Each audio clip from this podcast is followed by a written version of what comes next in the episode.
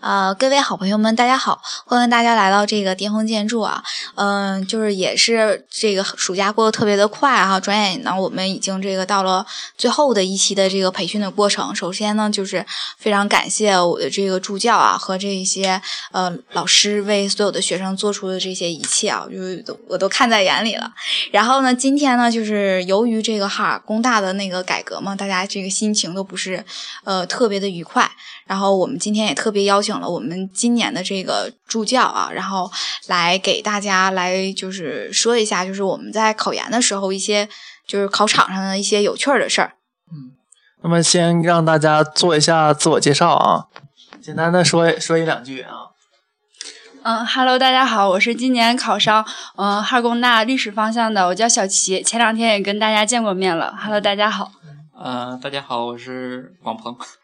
大家好，我是大浩。大家好，我叫欣欣。好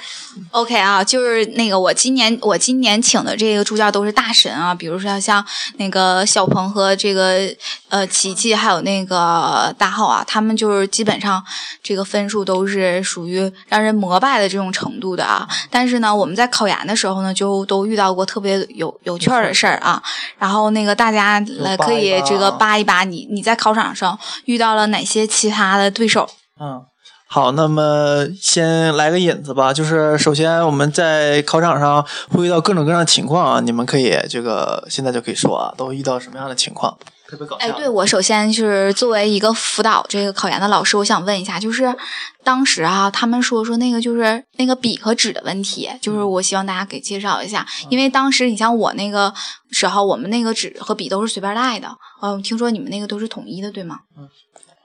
哦，那个，因为我跟我跟广鹏，我们我跟鹏鹏，我们两个是那个呃一起考哈工大的嘛，然后而且非常的巧，我们俩在考试的时候是前后桌，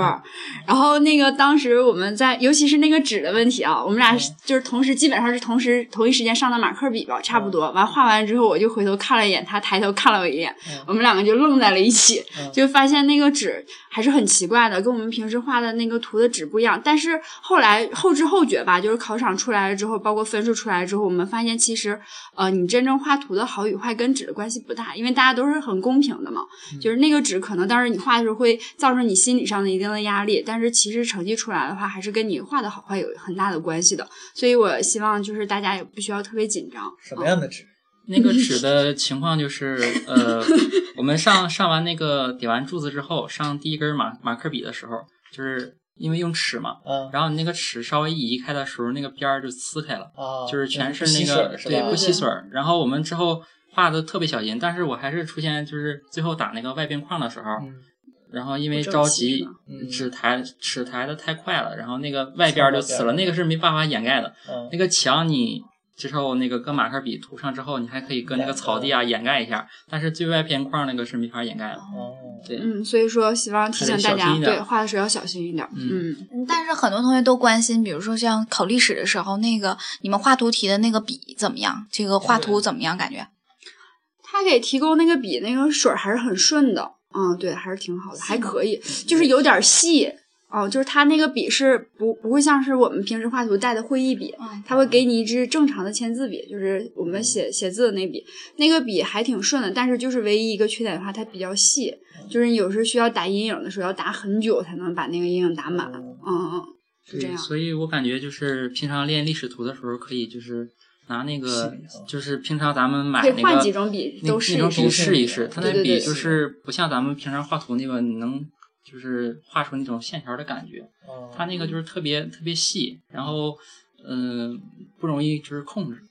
嗯嗯，OK，好，那就是这个正事儿说完了，然后咱们说一些 有的没的、乱七八糟的事儿啊。就是其实考场就是像人生一样，就是人生百态啊，就是各种人都有。我我我先开个头，当时我们那个考那个快题的时候啊，然后就是因为我们那一年英语特别难，然后把那个英语考完了以后呢，就基本上就是有一半人就已经不来了。然后考完历史的时候，就基本上就考场上就考快题的时候，就好像兴不楞的剩了三分之一的人。然后我前面那个哥们儿是拿着那个水彩画的，然后他你说你说那个纸不是发的吗？他那纸也没裱呀，画完了就抽了，哎呀，抽的满哪都是。然后还有一个哥们儿，我右侧的那个哥们儿更狠，他可能是没学过快题，也不会。然后结果就上考场了，结果怎么样，你知道吗？写了三篇啊，三篇 A 二的贼大字的那种，就特别大的那种字的那个设计说明，写了三篇，六个小时，我也是醉了。你们遇到什么情况？那个我说一个我切身体会的吧，就是，嗯、考试之前因为太紧张，完了又怕自己睡着了，因为前一天确实是因为紧张没咋睡好，就干了一瓶红牛，然后就贼想上厕所，然后，然后我就打到一半的时候跟老师我说老师我想上厕所，老师说能不能不去？我说不行了，老师我都憋半天了，老师说那你去吧，然后然后他就跟着我出了那个考场门，然后我就非常快速的跑到厕所里边，然后我突然发现厕所里晃出一个女人女人的身影儿，她我的门，告诉我打开你的门，我要盯着你看，我要盯着你上厕所。我说为什么老师？老师说他那你要是万一带了电子设备怎么办呢？所以我当时就崩溃了，你知道我头一次在六岁之后有人看着我上厕所，我就觉得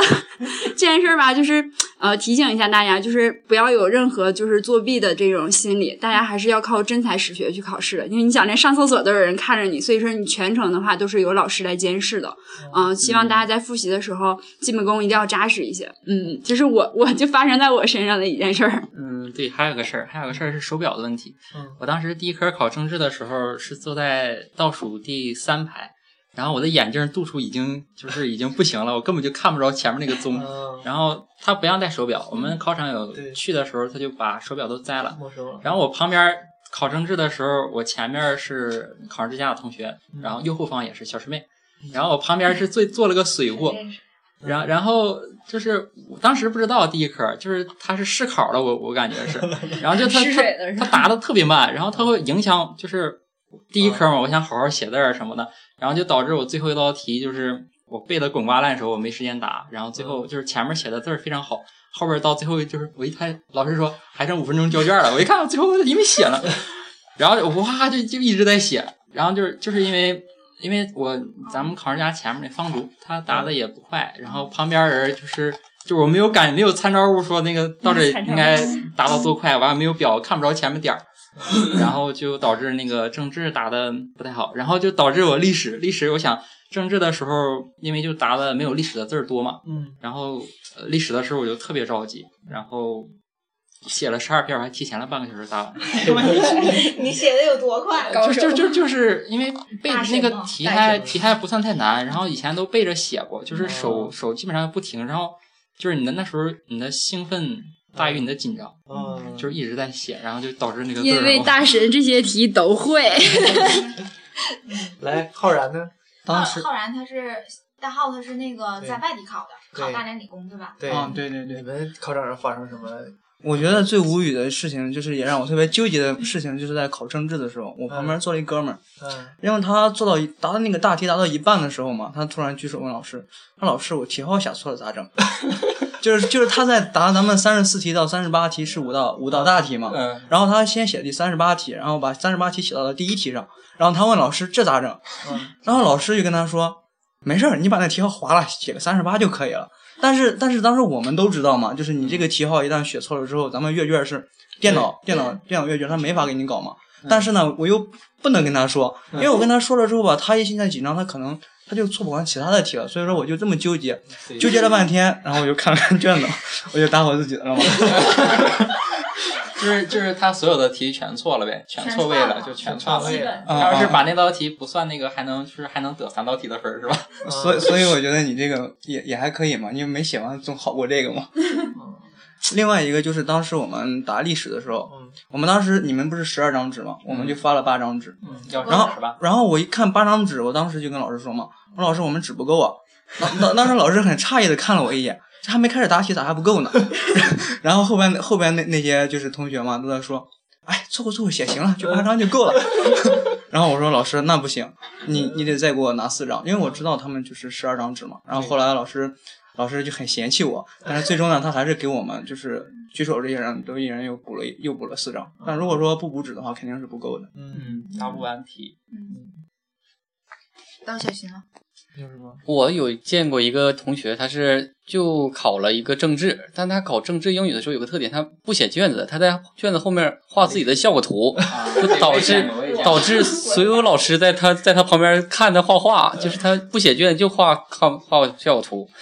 然后还有一个就是，由于我考历史的时候太紧张，然后他最后边的时候需要把卷子收上去，嗯但我一紧张把卷子忘放进去，然后就把它封上了，结果导致我能把卷子拿出来整张，弄弄得贼尴尬。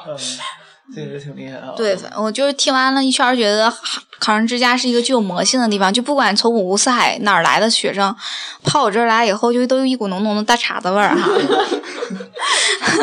好啊，那个就是就是当时考试的时候面对一个啊，你说吧。啊，我也见到考场上一个 特别诧异的事情啊，就是我在考试的时候考英语那堂课，然后首先也是特别紧张，然后后面那个人就是写字的时候，他笔不垫着纸，就哒哒哒哒哒一直在写，然后对声音特别大，而且在答卷的时候，第一第一篇卷子我看的时候，十五分钟以后，我一个字儿感觉一个词儿不认识，在这待了十五分钟，然后后面人一直在哒哒哒哒哒，特别痛苦，现在想回抽他一巴掌。然后就在我答完第一个阅读的时候，旁边有女生哇哭了，然 后哭完以后走了，就不答了。对，就是就是咱咱们我们考那年是二零一零年嘛，你像你们考的是二零一五年，对，就咱们两年是就是巨难的，你知道吗？就是当时你知道我们那个顺序有问题，就是英语绝对是有问题。总共不是五个阅读吗？第一个阅读是最难的，我第一个阅读答半小时，我没看懂什么意思，我就就是词我都不认识，我就大概的记住它是什么考哲学和美学方面的一个问题，然后但是我并不知道它到底是学的什么，并没有什么软件，你知道吗？对，然后那个，嗯、我也给大家说一个，就是我我曾经吧，就是偷偷的试考过一年，然后那一年我做，我觉得是我干了这一生中最缺德的一件事儿，就是。我在试 考那年吧，因为就是是试考嘛，啥也不会，我主要是想体会一下当时考场上的气氛，然后我就去了。完了，那个因为那个考试顺序，第一科是政治，第二科是英语，然后是历史，然后是快题嘛。然后开始答政治的时候，我就我一坐那儿，我贼有信心，然后因为不会啊、然后选择题我就随便蒙，完了嘎嘎嘎我就。我但是我也看题目了，我装模作样的我看题目了，然后对，然后然后去答题，然后然而我并不会，然后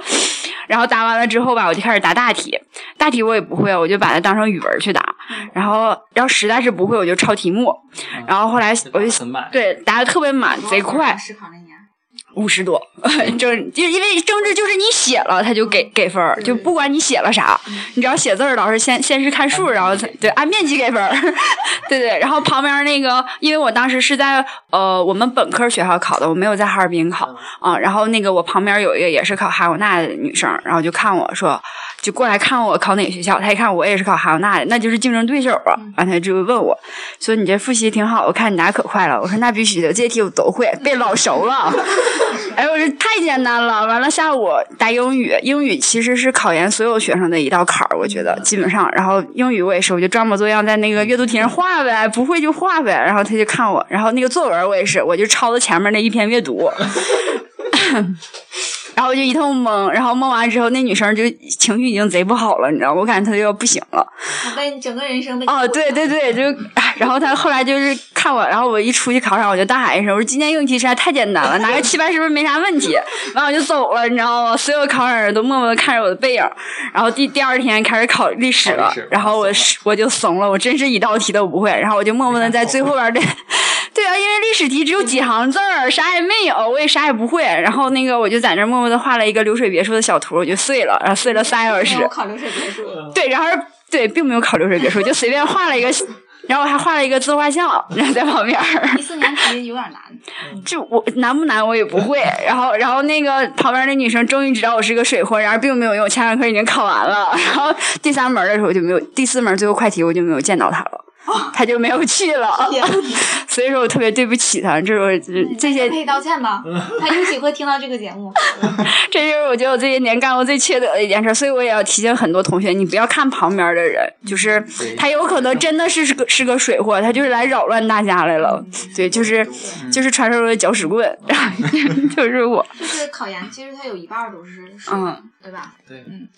反正就是这个里面儿的成分很大，就是只要坚持下来，肯定都会有一个好的结果啊。嗯然后来咱来咱们说一下咱们的专业课啊。首先咱们说一下咱们快题，因为快题那个工大面临着一个非常严峻的问题，对吧？就是嗯就是大家考的时候，像它是面临着就是咱们那个第一年的改革，对吧？然后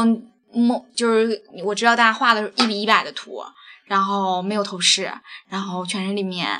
啊、然后还有那个节点、屋顶平面，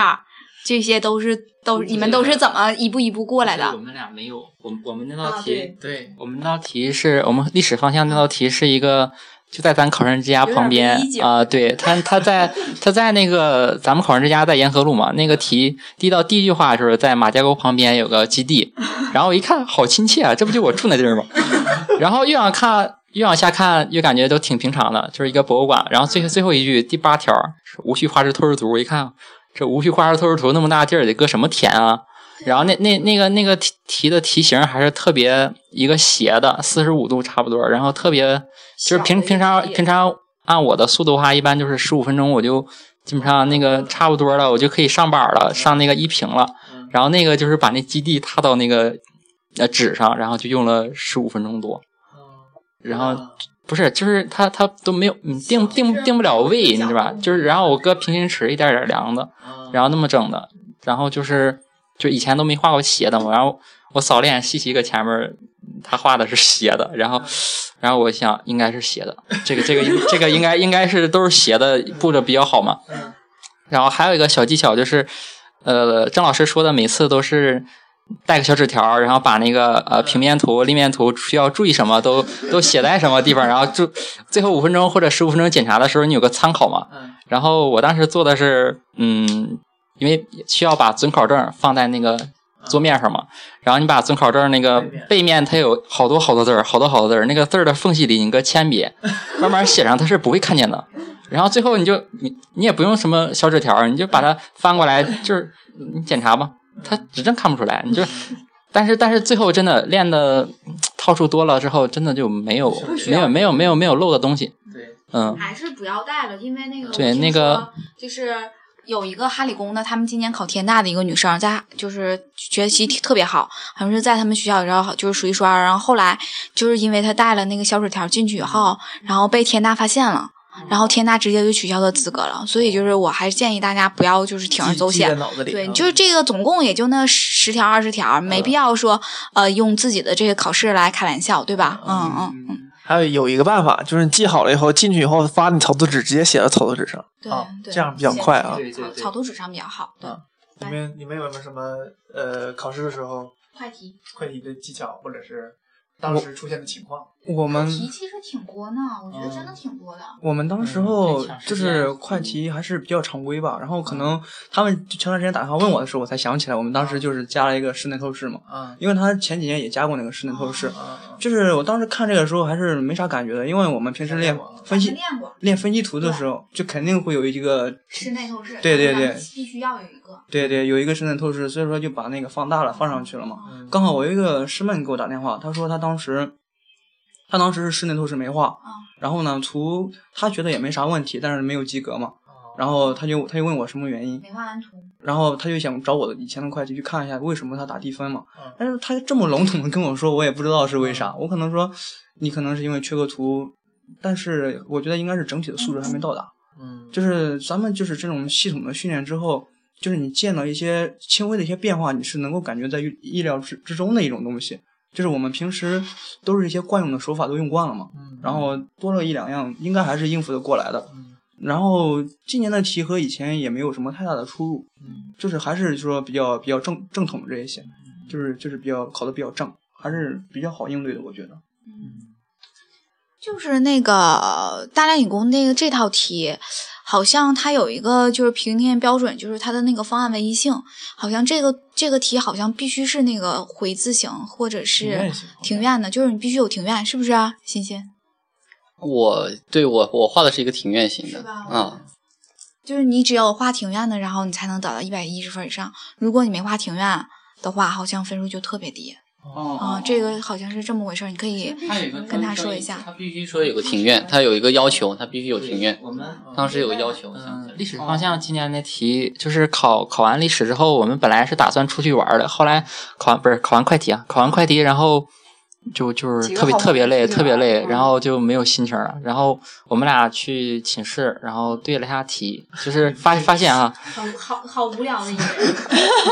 不是，然然后我们俩对题，就是当时准备出去看电影什么的嘛，然后就都没心情了。我们俩下了好几盘军棋，然后讨论那个方案，然后就就发现真的真的做的基本上方案是一模一样的，就是大空间啊怎么摆的，就是当时还记得住嘛，画完都都一样。然后西奇前面的前面吧，还是哪儿？对有有一个咱班同学，然后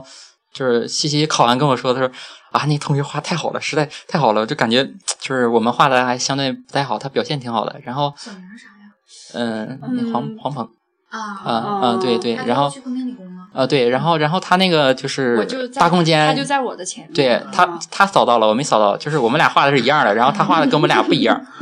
然后他他对他可能是那块儿有问题了，嗯，因为那道题考的是那个用地红线，就是限制的特别死，然后不是建筑红线特别死，然后用地红线还特别大，嗯嗯，就是那个建筑好像也差不多是有，就是那个大空间可能就是就必须摆在那儿。因为我们那个题吧，它限制了你的出挑的长度不能超过那个对对对，呃建筑红线，然后就证明你这道题就不能做挑檐儿的建筑，因为它的面积加完了之后，基本上就是已经卡的就剩那么一一点点面积，对对而且他还特意告诉你，我们需要在红线里有一个停车位，就证明它是把你的建筑密度也限得很死。嗯，所以就是这道题。啊、对对，相对唯一，因为那个题是，呃，我记得是它是那个大空间的长宽比的问题。如果你横着放是那样的长宽比，竖着放是那样的长宽比，所以它只能放一种。那个同学，我前面同学就画的非常好，的表现特别，我是感觉比我画的好，但是他就是，嗯、他没有把那个设计做对，所以说我感觉。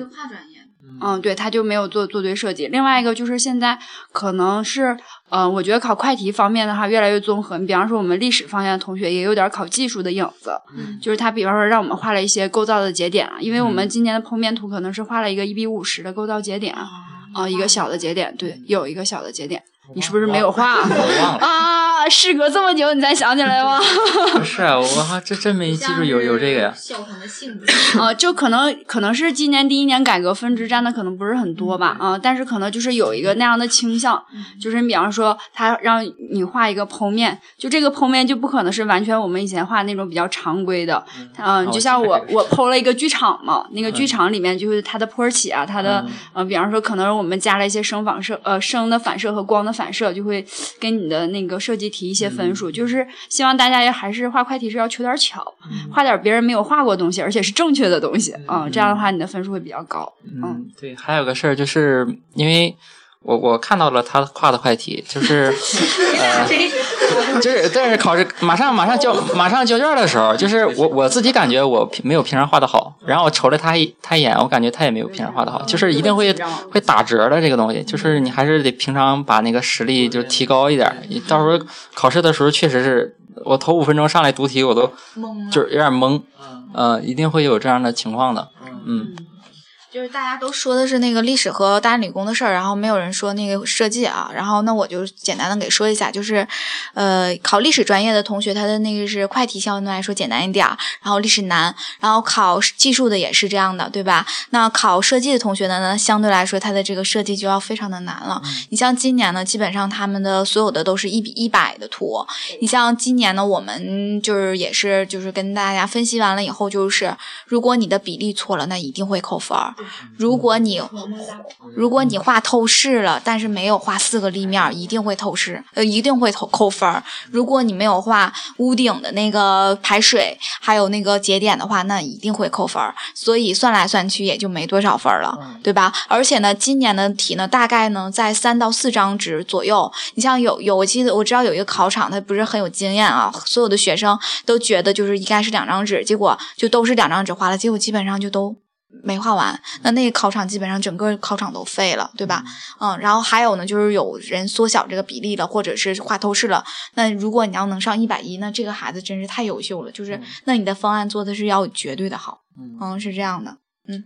所以老师告诉我们的是一定要听话，是不是？对你一定要听话，就是人家让你画透视你就画，人不让你画就别画，别、别那个就是走旁，就是叫叫什么？另另另配另辟蹊径，因为他是按照那个点给分儿的，就是我这个给你多少分儿，这这个点给多少分儿，这个点给多少分儿，你这个点没画，那当必然没有分儿。啊，不是说你整个图画的好就好的啊，是这样的。还有我们感觉就是呃。表现的这个被削弱的程度越来越大了哈，现在越来越回归建筑本质了，就是考这个对对，这是理性的。还有一个刚才他们说到对题的事儿，我想说一点啊，就是对题是坑死人啊，正常。就是如果你考完英语之后马上出来回来以后对答案我们是整个全部都考啊，那就比较好。我就。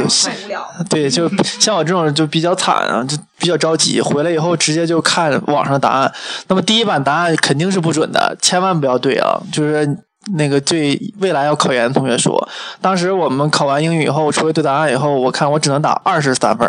这是最多的了。然后看完以后，就是感觉心灰意冷，就灰飞烟灭的感觉。下一科考试势必会影响很大。那我至少至少有一半同学，我们那年都跟我一起考的同学，全都那什么了，全都弃考了，就不考了。其实应该没有什么太大影响啊。最后，呃，这个考试出分之前再对一下那个答案，发现好像原来那答案好像不太准啊，所以就不要对答案。好，那我再说一个最最崩溃的事情，就是你们等分儿和等成绩、等排名的时候是什么样的？其实，其实，其实你会发现，其实痛苦的并不是考试之前，也并不是考试，而是出现出现等分儿和等那个最后的名单，这个是最痛苦的这个。过程你们在干些什么？对，就是不停的聊天，我知道，就是不停的聊天。那天是好像他们说哈工大第二天早上八点要出成绩，完了头一天十二点，那真是群里都热闹的开花了。然后大家就在说，哎，咋还不出来呢？咋还不出来？就一直在刷网页，最后也没刷出来。然后我就，我我其实其实想很装作淡定的样子，我说你们先刷着，出来告诉我去睡觉了。其实我也没睡着，我就在那干了点别的。然后第二天早上他们给我打电话说出来成绩了，你去查去吧。然后我就默默的在家里偷着找出来我的准考证，我就去厕所了，因为我妈就在旁边呢，我没好意思查，然后就在厕所里，然后一出一一查成绩，哇塞，英语四十七分，我当时我都哭了，我就想以前哈工大成绩都是五十啊，我当时就真的是因为总分还算蛮高的嘛，我觉得如果英语成绩过了的话，过线基本是没啥太大问题。我一想这英语这不是要把我卡死吗？我就哭晕在厕所里了，然后。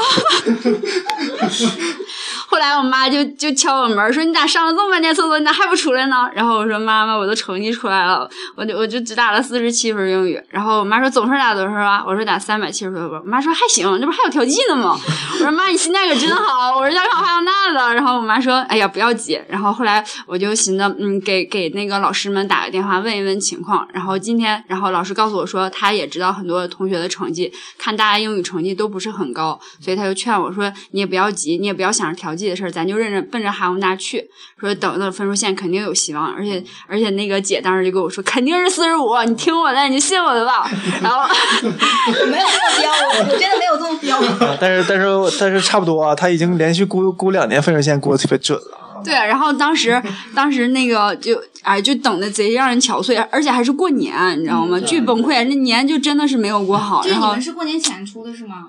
过年前出的分数，过年后出的线。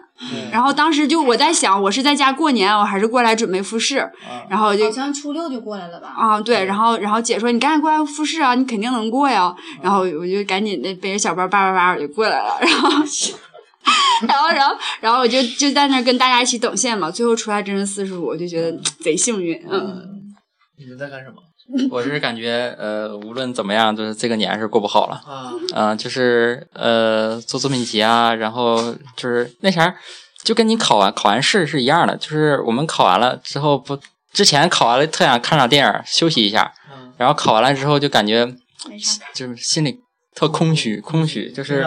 就是对对，然后你考考完了之后，就是一直想，呃我当时是回考生之家这边，然后就一直找人打电话，一直找人打电话，就是就是为了不联系回的，然后就是因为考研的时候好久都不跟你联系嘛，然后考完了就一直在打电话，就是就是你没心情说看个电影什么的就干别的，就是那个等待还是比较痛苦的，就是一直一直一直都是在等，嗯，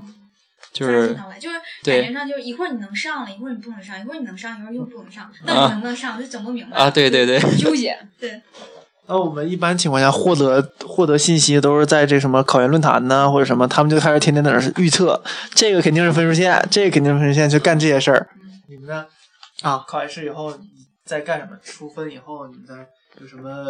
要做的，或者是在出了分以后哈，就特别的，就特别的，就是比压力就特别大了，就突然感觉就是那种，你刚刚从一个特别就是拘束自己，然后特别就正常的一个就是特别就是高度高强度的环境下突然解放出来，然后出了一个分数，然后你发现到了这个分数，你还需要继续把自己进入那种状态，因为你还没有结束嘛。那种那种状态，我其实我是特别不愿意接受的，你知道吗？就好像一次结束了之后，哎，怎么还有啊？就跟 没完没了。对啊，就跟没没完没了了似的。就包括一直，嗯，后来到这边之后，跟大家一起准备复试的时候，也是这个样子，还没结束，还没结束，就一直是被拖着走了。因为这个事情是没有把握性的，因为你不像初试，初试考什么东西，它都是在那里有一定规律可循的。但是对于复试，你可能是更多的一种未知，未知它就不容易让人淡定，然后就来回走，来回走。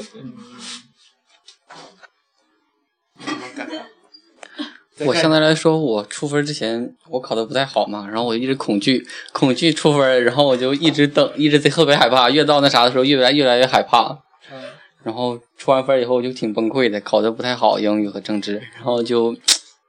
特别害怕挨骂，然后都没跟家人说，结果家人知道我身份证号码，然后就偷偷查了。这件事是我做的。是呃，我们那时候啊，出出分时候有一个综合症啊，基本上就是那时候每天考研 考研的时候，天天睡得起得早，睡得晚啊。等到考完试以后，好像过了就是空虚，就是特别空虚就是特别空虚啊，尤其出分那个阶段啊我。就觉得我当时就应该使使劲儿把那个雅思过了。我当时考完研以后 没什么事儿，整点事儿？干是吧？对对吧？对，你们会因为你之前太太实了，这每天都安排的太太满了，突然间有一天，然后结束了放松了，倒觉得不知道干什么事儿了啊，会有会出现这种情况啊。好，OK，我们今天聊得特别的愉快。那咱们在最后面就是给这些快要考研的同学，你看马上就要进入九月份了，而且还面临这呃一些这个改革的事情啊。然后，嗯，就是每个人也都留留一些忠告吧，或者建议，对忠告建议行。嗯、我的建议是，呃，你不要害怕那个改革，也不要害怕变化，你就好好复习你的，静静的等待着别人放弃就可以了。这是一原来是这么坏，是吧？呃，我的建议是，就是嗯你一定要坚持到最后一刻。就是我有个小例子哈，就是考建筑历史的晚上，然后我们就把我跟西西俩把所有的历史图全撸了一遍。就是因为自己画特别无聊，我们俩一直一直打电话，就是打我给他打了一个多小时，完没费了，他给我打了一个多小时没费了，然后就在 打了三个小时电话，然后这这个图对视频没没有啊，没想到那个那个，没想到一直就打电话，然后就把那个中建外建，但是我打完电话其实我还没画，我画到一点半，然后就把就是所有历史图全画了一遍，就画了 A 三的正反面画了七张，然后就是然后第二天考那个就是那只是只只只剩全能覆盖住啊，然后就感觉特别爽，就是这二。对啊二十多分钟就就整完了，对对对对我。当时就是这么做。对啊然后就是嗯，一直到考试结束之后，你再解脱，别是马上考试了，现在放松一天啊什么的，就是一直在坚持到最后。对，对，最后嗯，我们当时背历史时候背到两点多，就是总总是感觉背不完，然后就是就睡一会儿，然后马上考试了。然后其实那时候你已经不感觉累了，你就是兴奋，已经很很兴奋了，然后你就顺着那个劲儿把它整完，然后你再一起休息就行了。对一股嗯气啊。对，我我觉得就是现在我特别想跟他们说，就是一定要问自己，我现在该怎么做。就是很多人他现在就会阶段性的问一下这个东西怎么复习，那个东西怎么复习，他们自己显得特别的迷茫。但是我觉得你还是要把自己的心静下来，因为他静下来的时候才知道自己真的想去做什么。啊，这是最近他们就是这么一个情况。啊，对。我现在来说就两点吧，不要偏科，然后英语政治练一下，然后还有就是 好好学一下，还有就是要多注意身体吧。就我有个朋友考试之前突然生病，一个月都没复习好，然后后来就特别累，精神压力也特别大。相对来说，我觉得身体也特别重要。嗯嗯，他说的挺对、啊。就是我的建议就是，考研是一个持续累积的过程，不是说你今天学了二十个小时，明天我不学，然后明天我再学二十小时，就是你每天保证，就像上班一样，就每天你保证十个小时的这个学习量，一直坚持到最后面最后一刻，就一定会有好的结果。嗯，然后考研这件事是一个成长的过程，也是非常寂寞的。嗯，要享受这种寂寞，我觉得是。感觉你最后回顾你这么多年上学的这个阶段，好像这个阶段是最充实的。要如果是来比的话，哈，可能可能对，可能之前我们学的太渣了哈，学渣，可能也就靠这这这一年补一补哈，啊。好，OK，那最后每个人最后一句啊，对自己研究生生活的展望，或者是对之前的回顾也可以啊。嗯，OK，嗯，就是珍惜时间，珍惜每一秒，然后争取让我们在这个新的期间里有一个更好的未来。嗯，呃，低调、谦虚，多学习。少说多做。迅速找个对象，这个挺实在啊，这个很实在啊。好吧，那我的展望是什么呢？我希望今年我们考生之家的研究生数量会爆棚。嗯好，也希望大家能实现梦想哈啊！那我们这期节目就到这里，好，谢谢大家。谢谢大家，再见。